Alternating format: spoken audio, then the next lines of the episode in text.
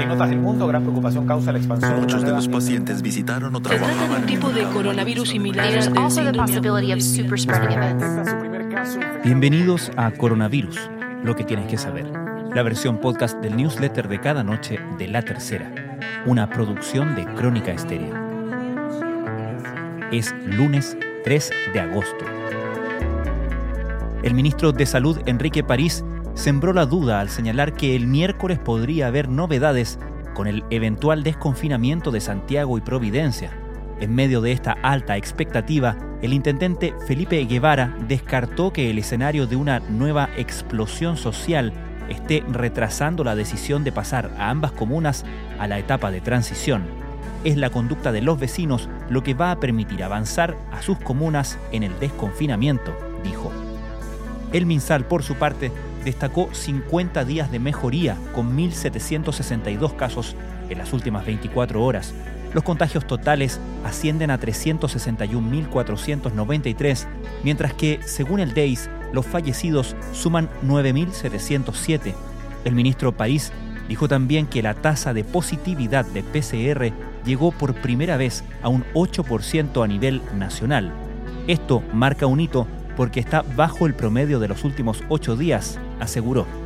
Mientras en Chile las cifras informadas por el MinSal dan cuenta de una mejoría, Tedros Adhanom Ghebreyesus, el director general de la OMS, reconoció que pese a los avances que se están produciendo en las últimas semanas en el desarrollo de una vacuna contra el COVID-19, lo cierto es que no hay una bala de plata en este momento y añadió que quizás no la haya nunca.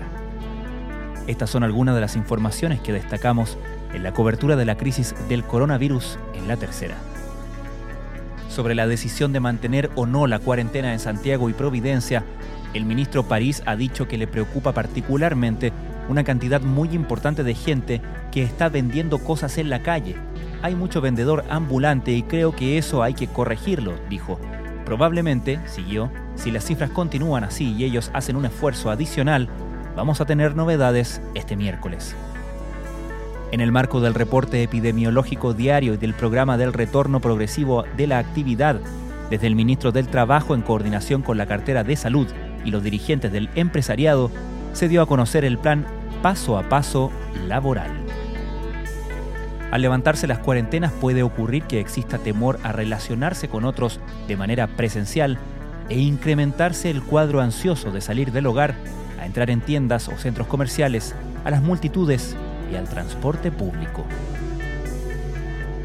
Las mujeres de mediana edad, entre los 35 y 45 años, conforman el grupo que ha sufrido con más fuerza los embates de la pandemia en salud mental. Esto revela los datos levantados por el MinSal a partir de la comisión de expertos que se constituyó para abordar los efectos psicológicos y emocionales de la emergencia sanitaria. Temor, angustia y soledad por el encierro, así como multiplicidad de tareas y una limitación de las redes de apoyo que habitualmente suelen alivianar las responsabilidades. Miles de estudiantes y profesores han tenido que volver al colegio en medio de la pandemia en distintas partes del mundo, lo que ha significado un cambio en las dinámicas escolares. Educadores de países como Corea del Sur, Francia, Japón y Suecia cuentan su experiencia a la tercera. El gobierno boliviano anunció el domingo la clausura del año escolar a raíz de que el Estado no logra garantizar el acceso a la educación virtual, especialmente en el área rural, siendo este otro efecto de la pandemia. Rebrotes. Melbourne inició nuevas restricciones ante el constante aumento de casos de COVID-19. Se trata de un nuevo paquete de medidas para la población de la segunda ciudad más poblada de Australia, con alrededor de 5 millones de habitantes. A principios de julio se impuso un confinamiento que durará hasta el 19 de agosto, aunque se espera que se prolongue. Esto fue Coronavirus, lo que tienes que saber, la versión podcast del newsletter de cada noche de La Tercera. La redacción es de Alejandro Tapia, la producción de Crónica Estéreo, el podcast diario de La Tercera, que cada mañana de lunes a viernes te entrega un capítulo dedicado en profundidad y en contexto a un tema de nuestra contingencia. Soy Francisco Aravena, que tengan muy buenas noches.